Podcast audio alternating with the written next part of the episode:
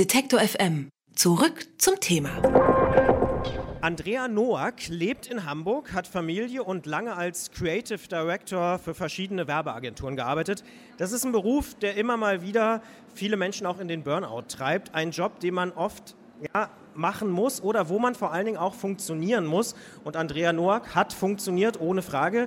Und sie war jahrelang Alkoholikerin. Mittlerweile ist sie seit acht Jahren trocken und sie hat darüber ein Buch geschrieben. Die Bestie schläft, heißt es, steht hier vorne.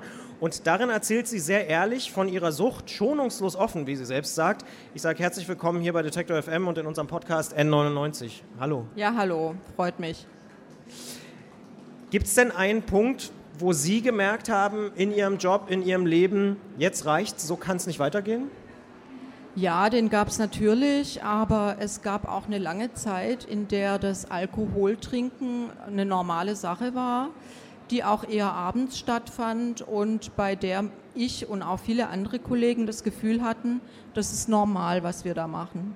Also wir trinken halt abends unser Bier, unseren Wein. Äh, das wurde immer mehr und man war also ich und auch viele andere waren eigentlich schon längst abhängig, bevor wir das überhaupt bemerkt haben. Das diente auch sehr zur Kompensation für einen stressigen Job und äh, auch zur Geselligkeit. Und deshalb sage ich immer ganz gern, wir hingen alle schon lang an der Flasche, bevor wir es überhaupt gemerkt hatten.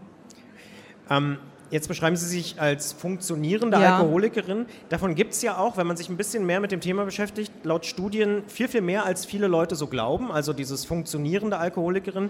Ähm, was bedeutet das denn in dem Fall? Ähm, also wie hat Ihr Leben mit Alkohol ausgesehen? Ja, also ganz konkret eigentlich so, dass es abends ähm, mehrere Gläser Wein gab. Das summierte sich dann auf bis zu einer Flasche und vielleicht auch mal ein bisschen mehr als eine Flasche was dazu führte, dass man morgens mit einem Kater aufgewacht ist. Dann brauchte man einen starken Kaffee, um dann wieder fit zu sein und so war das ein Kreislauf. Und der Punkt, wo es eigentlich äh, aus dem Ruder gelaufen ist, war der, ähm, als ich überhaupt gar nicht mehr aufhören konnte mit dem Rotwein. Da wurden die Mengen also immer größer und äh, es waren nicht mehr anderthalb Flaschen, es waren zwei. Und plötzlich kam da auch harter Alkohol dazu. Und das Ganze nennt man Kontrollverlust. Also man hat die Mengen, die man trinkt. Also ich, wenn ich sage Mann, dann meine ich eigentlich immer alkoholabhängige Leute, die noch nicht so ganz wissen, dass sie das sind. Äh, man hat die Mengen überhaupt nicht mehr im Griff. Und was auch sehr auffällig ist, man würde vielleicht gern mal nichts trinken und sagt, na ja, jetzt heute Abend mal nicht. Und dann stellt man fest, oh, eigentlich, eigentlich habe ich schon wieder einen Rotwein aufgemacht. Also die, das mit der Abstinenz, einfach mal eine Pause zu machen, klappt nicht. Ist das ähm, auch so der Punkt, wo Sie selber sagen würden, da fängt Alkoholikerin oder Alkoholiker an, dieses jeden Abend Rotwein, jeden Abend Feierabendbier? Also regelmäßiges Trinken ist auf jeden Fall, äh, kann ein gefährlicher Einstieg sein.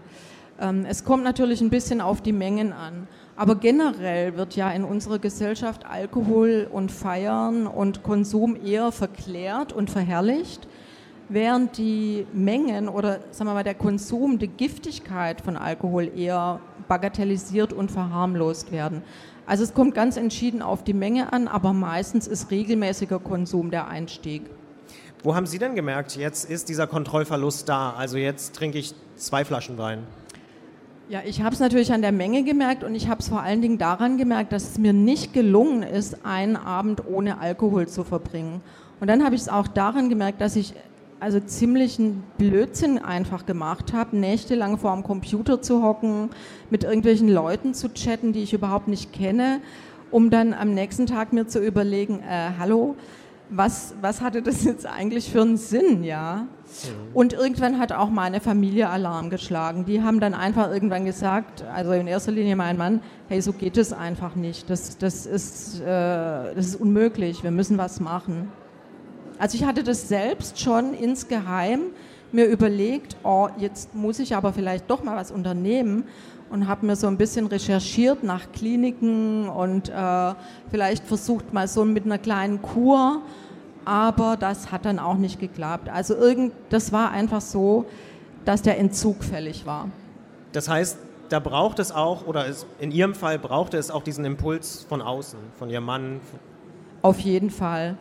Und es ist auch so, äh, es braucht eine gewisse Zeit, bis man selbst äh, zugeben kann, oh, Mist, ich, es ist scheiße, ich habe ein Alkoholproblem, ich komme damit nicht mehr klar. Und dann muss man wahrscheinlich noch angeschubst werden. Also so war es bei mir, äh, dass mir einfach klar gemacht worden ist, hey, ähm, so geht das nicht. Das ist, du, du bist krank, du machst dich kaputt, machst, dich, du, du, du machst nur noch Blödsinn, ja. Sie haben den Entzug schon angesprochen. Sie haben dann angefangen, eben diesen Entzug zu machen. Und Sie haben sich vor allen Dingen auch gefragt, das fand ich ganz interessant, warum Sie überhaupt trinken. Ist Ihnen die Antwort darauf schwer gefallen? Na, sagen wir mal so, äh, ja. Und sie hat mich auch überrascht, weil das kam in der Therapie raus. Also es gab zwei Gründe. Erstens mal ähm, hatte ich schon immer Depressionen, ohne dass ich wusste, dass es welche sind. Mir ging es einfach nur total schlecht und da hat ein Glas Wein immer ganz gut geholfen. Also ich sage ja auch, Alkohol ist das beste und am einfachsten zu bekommende Antidepressivum der Welt und so wird es auch oft eingesetzt. Also das ist Fall Nummer eins. Der Fachmann nennt es äh, Selbstmedikation.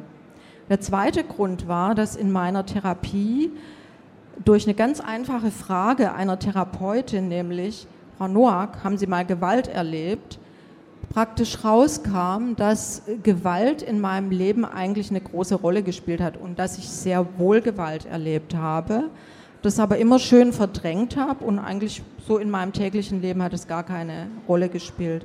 Also da half der Alkohol auch sehr gut bei der Verdrängung. Können Sie heute darüber sprechen, was die Auslöser waren, also die Gewalt beispielsweise? Ja, also ähm, das erste war, als ich ein kleines Kind war, habe ich mehrfach miterlebt, wie ein Onkel von mir, mit dem ich eigentlich gar nicht viel zu tun hatte, äh, der bei meiner Oma im Haus gelebt hat, häufig nach Hause gekommen ist, schwerst angetrunken, total aggressiv, randalierend und zwar so schlimm, dass wir also vor ihm flüchten mussten und das Haus verlassen. Und da habe ich eigentlich gar nicht groß drüber nachgedacht. Ähm, ich dachte, ja, gut, es war halt so, da ist mir ja nichts passiert. Aber ich habe dann in meiner Therapie erfahren, dass ein Kind da sehr wohl Mechanismen entwickelt. Äh, man nennt es Erstarrung. Das Kind erstarrt einfach und so entsteht ein Trauma, das überhaupt nicht verarbeitet wird. Und im Grunde durch diese äh, Gewalterfahrung in der Kindheit bin ich wieder in eine Beziehung reingerutscht, in der ich auch Gewalt erlebt habe als Erwachsene.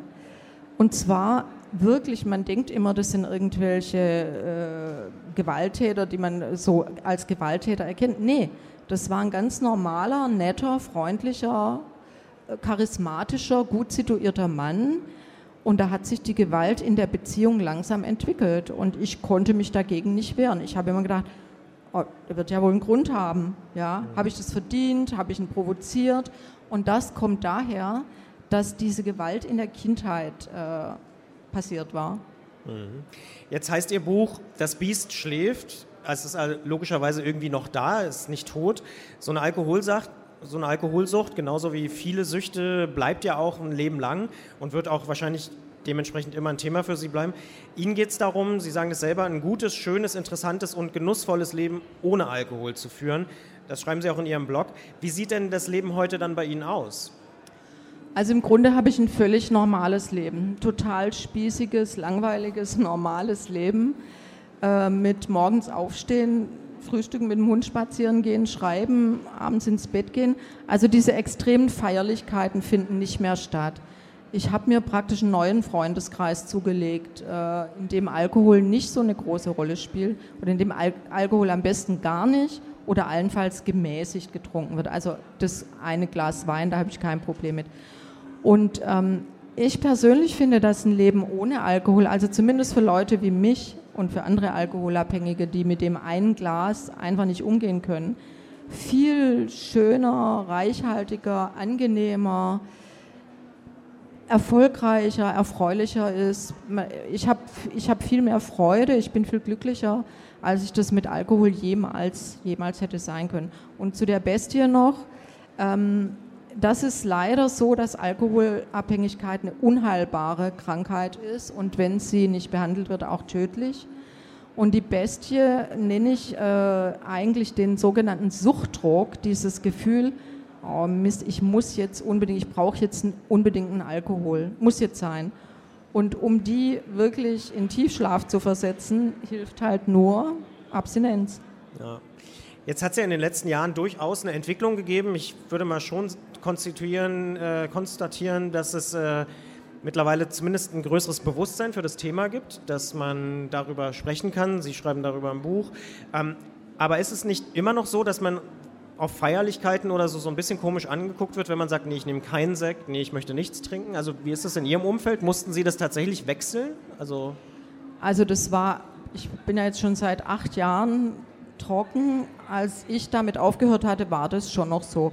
Und es ist eigentlich auch heute noch so, dass Alkohol die einzige Droge ist, bei der man sich rechtfertigen muss, wenn man sie nicht nimmt. Also keiner wird sagen, hey, willst du jetzt mal ein äh, Spritze Heroin haben oder wenn man sagt, nee, danke, ich rauche nicht, ah, super, ne? aber Alkohol, äh, ja, also äh, fehlt dir das denn nicht oder nicht, wirklich? Also ganz sicher zum Anstoßen. Und äh, man ist da schon teilweise ein bisschen die Spaßbremse und der Spielverderber. Aber es stimmt, Sie haben recht, es hat sich ein besseres Bewusstsein dafür entwickelt. Es ist nicht mehr ganz so furchtbar, wenn man sagt, nee, danke, ich trinke nicht. Wie gehen Sie damit um? Also haben Sie da eine gute Strategie, einen Tipp vielleicht? Also ähm, ich sage inzwischen, nein, danke, ich bin trockene Alkoholikerin, da geht es okay, mal so. Oh, oh. ja. Und äh, sonst, am Anfang hatte ich damit große Schwierigkeiten, das zuzugeben. Also ich habe immer drumherum gedacht, nein, äh, ich mache gerade eine Trinkpause oder ähm, nee, ich, äh, ich muss noch fahren und solche Ausreden dann. Aber mit der Zeit habe ich, äh, hab ich das gelernt, einfach da klar zu sein. Und deshalb habe ich auch in meinem Buch gedacht, also alles relativ oder total offen geschrieben, weil ich dachte, was soll's, drum herum zu reden. Es bringt ja eh nichts und vor allen Dingen, äh, der Leser hat auch nichts davon, wenn man da die Hälfte zurückhält und äh, so rumeiert und nicht die Wahrheit schreibt. Vielen Dank für das Buch. Vielen Dank, dass Sie da waren. Andrea Noack, Ihr Buch heißt Das Biest schläft, meine Alkoholsucht und wie ich sie überwand, ist erschienen bei Blessing und kostet 20 Euro. Vielen Dank. Genau, Dankeschön. Alle Beiträge, Reportagen und Interviews können Sie jederzeit nachhören im Netz auf detektor.fm.